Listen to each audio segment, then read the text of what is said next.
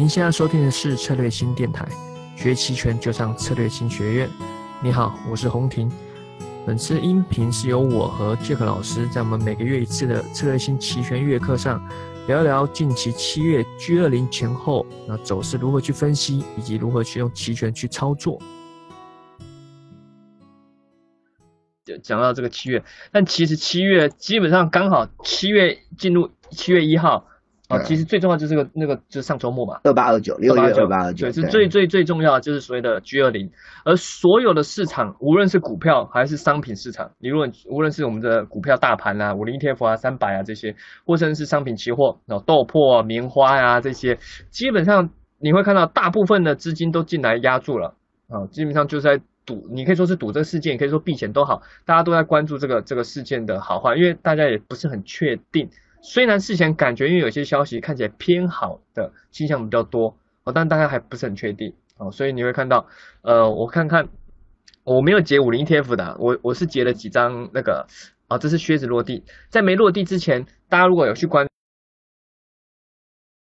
我们看看一下，看一下技术 K 线图好了，对，K 线应该叫得出来。哦，你们看之前这个在七月一号之前，你看前面都是二十。将近二十七、二十八了，豆粕。那我们再看一下，呃，棉花，棉花基本上也是一样。哦，因为我们知道，哎，等一下我鼠标，我们知道这个贸易战会影响的就是那几个，好，豆棉花也是非常大的影响。好，你看，都是在周五到达最高点，到最高基本上也是二十八、二十九，这对于商品期货来说是非常非常高。五零的话，基本上也是，哦。五零其实这次还没有到这么凶狠啊，没有没有像，但也是也是很凶狠波段的高点，对，也到二七。你看在周今天也之前都低嘛，然后这周开始拉起来，然后到到那个到二十七。哦，之所以会这样，其实在期权里面其实很简单的观念就是大家进去买，啊，甚至有人是买两边，很多人现在都会做这种方法，做事件交易就是去去所谓的做波动。哦，你无论是叫伽马策略或什么都一样，买两边，买认沽买认购，哦，两边都买，两边都去赌。对，那。我们现在假设回头来看，以 Jack 老师来看，例如面对这样的事件，例如 G 二零的事件，你个人建议的怎样的做法会比较稳当？好，我先讲我自己啦。啊啊啊！我自己的话是空手，不好意思，空手。因为其实刚好在上礼拜五的晚上，我跟陈老师也去办了一场上海线下沙龙啊。那当时我也聊到了我对这种事件驱动的看法啊。那因为呃，我对于事其实事件驱动有很多有很多呃很多事件都可以去做啊。举例来讲，呃，每一到两个月就有一次美联储的会议，嗯，我们叫 FOMC 会议，那个也可以啊。对，那啊，那所以其实事件驱动会不会影响？会会国内影响大吗？呃，影响不会那么大，但是会啊，但是会。主要是还是做国外做，当然你做国外的是更直接，但是我觉得呃，尤其是现在全球进入了一个货币政策到底要不要重启宽松的一个争议性的看法啊，那我觉得对于这个也都会影响了哈。那那我的意思就是说啊啊呃，每逢遇到这一种所谓事件驱动，我一律空手。那我先讲我的价值观哦，因为做买方的人很爱在事件驱动的时候进场压住，对，甚至像刚刚洪婷讲的两边压，嗯，那但对我而言呢，我的操作啊，在我。呃，在我的价值观里面，金融操作是赚趋势的钱，嗯，不是赚一翻两瞪眼的钱，嗯，一翻两瞪眼这件事情比较偏向赌啦，嗯，好吧，啊，应该这样讲也也合理嘛，逻辑上可以通嘛，对不对？对，我就是赌你会有大波动，对我就是赌你会偏好。或者是偏不好，嗯啊，不管是赌两边还是赌一边，我就是赌。对，那赌这件事情代表着你自己不确定性很高，才叫赌啊。OK，我们那一天呢，呃，最近的这个到这个外省市去演讲，也遇到另外一个啊期权的高手，也是基金的经呃经理人，他也说他一辈子不做买双跨。对，那他他在台上讲的时候，他对台下所有的投资人，那因为我是第三位讲者，然后他就对台下的投资人讲说，他一辈子不做买双跨，真的假的？对，然后他就问我说，杰克老师，那你做不做买双跨？我也跟他讲，我不做买双跨，因为对我们而言啊，当然他的理由是比较有趣，他说因为有一边一定会错。但是我的理由是，如果我有多，我有明确的多空技巧，可以在趋势来临的时候赚到波段的趋势的获利，我又何必去赌事件驱动呢？哦哦哦，对，除非我很肯定，除非我很肯定。这个事情呢，一定会怎么发展？嗯，但是问题是没办法肯定啊。嗯，尤其是大家都很清楚，呃，这个属于呃呃呃这个全球贸易拔河的事情哦，实在是诡谲多变哦，甚至是今天讲好，过两周你都不知道会不会还延续下去。你看美墨就很清楚，美国跟墨西哥。所以呢，我个人认为呢，就是说遇到这一种属于不确定性比较高的，我反而不赚。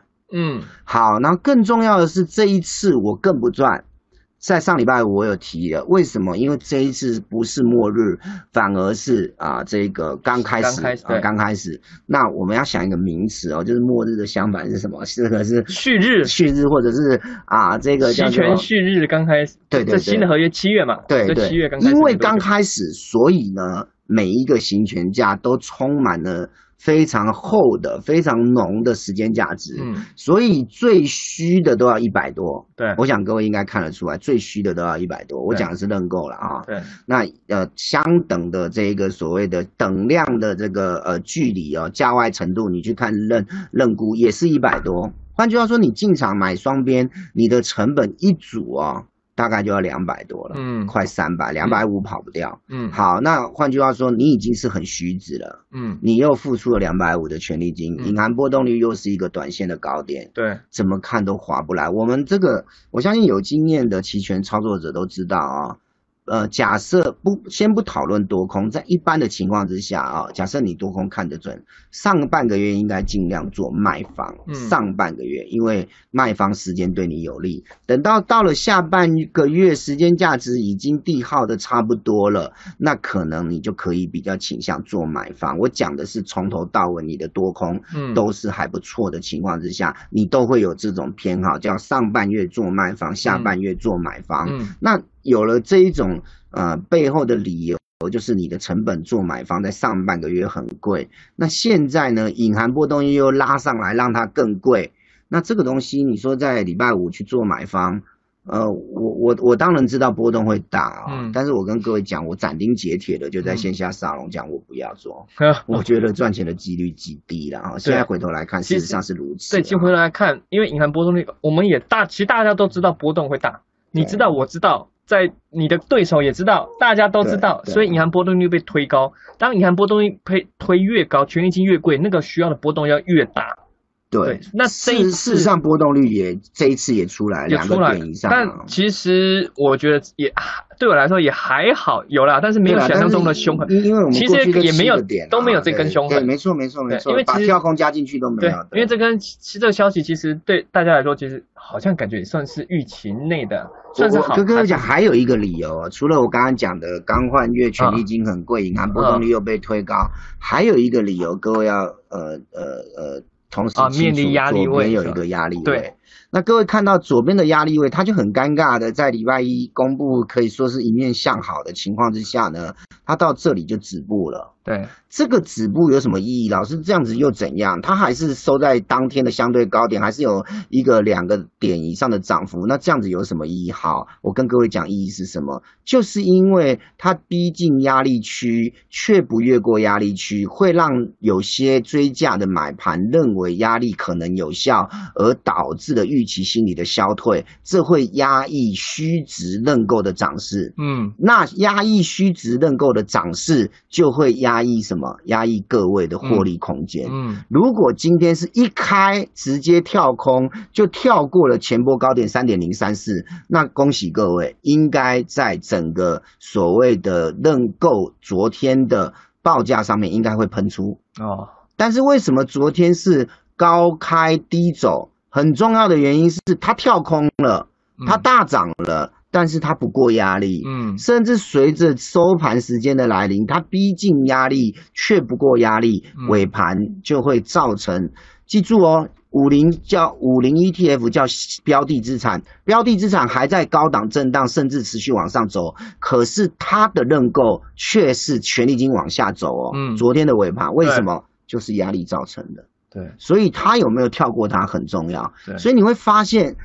当你把这两个融合起来看的时候，也就是标的资产的技术分析加期权本身的各行权价报价，不管认购认沽合起来看的时候，你会把盘看得更清楚，你会知。知道说，举例来讲，嗯，假设我昨天我在上礼拜五就买了三点四，买了一百二的成本好了，差不多一百二差不多。结上礼拜三点四，三点四，抱歉，三点四，三点三点三，三点三，对，三点三。就最虚的那一个了哈。我买一百二，我一张买一百二，零点零一二的意思。好，结果上来一跳空上来，其实最高有到两百多，嗯，但最后反而还是收在一百二十几，也就是标的在涨。但是呢，权利金在跌，为什么预期心理消退？讲的专业一点，叫做隐含波动率降低。哎，我们可以直接开那个好，我们可以开三点三，对，就开三点三的它的走势图。好，然后我们拉到呃周五前，应该是今天几号？周五前是几号？周五是二十八，二十八。对，哎，用着看不清楚，我直接开技术分析更好。对，开技术分析，开技术分析。哦，永春可以直接开这个这个软件技术。好，嗯，可能用个十五分，十五分好了，对，那应该差不多。好，各位可以看一下，明显是吧？是这里有一个大阴线，高开低走的大阴线。其实各位看下面的时间，是不是就是七月一号的开盘？对，一开盘。所以其实你那时候基本上开盘十五分钟之内你没有走，基本上最后你。基本上没赚，甚至如果要雷的话，今天应该是亏的。对，今天今天变亏哦，昨天变没赚哦，赚两块钱。我想连这个出场来回的这个手续费都不止两两块。高开很开心，就一倍哦。对，可能还在上班途中，有没有来不及开盘？等到真的去开，哎，九点半后来看，哎，怎么好像没什么赚？错是这为什么呢？因为很简单，他没有开过压力。对，没有开过压力。然后呢，呃，一大堆人呢，你你不走，别人要走了，就形成了获利的践踏。啊，这 OK，大家这个看起来不是很看好啊。好，所以所以我们要讨论的一件事，为什么会这样？我刚刚讲的呃呃几个面向，全部都是理由。对对，所以呢，因为我不喜欢盘中呃这个冲来冲去了啊，所以没有没有足够的呃呃展望啊，我就不进了啦。对，当然，俊凯老师是偏看日线嘛。啊，对对对对对。好，然后我再讲一个重点哦。那那你说老师，那我我。这个这个技巧或者这个看法对我有什么价值？毕竟我在上礼拜五啊，嗯，就已经进场了，对不对？对。好，价值来自于两个，第一个就是你要懂得走，嗯，OK。第二个很重要的一件事情呢，就是呢，很多人在赚了以后还想追，也就是所谓的加仓，嗯，OK。因为没有开过压力，你就不会去加仓。嗯，各位要知道哦，如果你在这里进场，然后呢赚了一倍没走，没加仓还是得吐回去。嗯，加仓以后变赔钱。对，因为加仓以后一部分的成本在这里，一部分的成本在这里，平均成本在中间，它现在下来。全部中间的都跌破了，那你是不是就是边赔钱？对，好，所以呢，加仓啊，大家都知道浮盈加仓，但是浮盈加仓只是一个心态，就是我在浮盈的时候加仓，但加仓更重要的技巧不是你有没有浮盈，加仓更重要的技巧是你要看得出这个气势是会延续，还是气势已尽。像这种就是气势已尽的短线，气势已尽由盛转衰的衰竭，这怎么加？嗯，怎么加怎么挂？对，为什么？因为它。都当天最低，对对不对哈？对，所以是把这个东西跟大家说一说，你就会知道，其实呢，呃，讲破不难，但好像都是事后，但是当下你可以看得出来。我相信这以后还是很多机会会遇到这种，肯定的，肯定遇到这种事件，其实你就要看事件发酵后的那第一天非常重要。第一天那第一天你要去观察，例如刚刚分析的那种看压力位啊什么，然后你会看重点，还有这刚开始那一个权力界变化也很重要。你开始要下它，基本上这时候是非常非常危险的啊，就可能别人都在跑了。其实比看谁跑得快，对，没错啊，没错，对，就看看了。而且注意看啊，你这看起来还是赚钱，但是你注意，你这次你在周五的时候是赌赌认购买认购，但我们刚刚说到有些人是做双跨，买两边你认沽绝对是亏了，亏很多。那你这边基本上又可能没赚的话，两边合起来你做跨市就是。而且如果你还加仓就亏更多，啊 对，如果你还加仓亏更多。但是我们讲的都不是很极端例子，加仓很正常啊，对对对，也很正常。其实你不加仓，你做双双跨这边应该也是亏钱。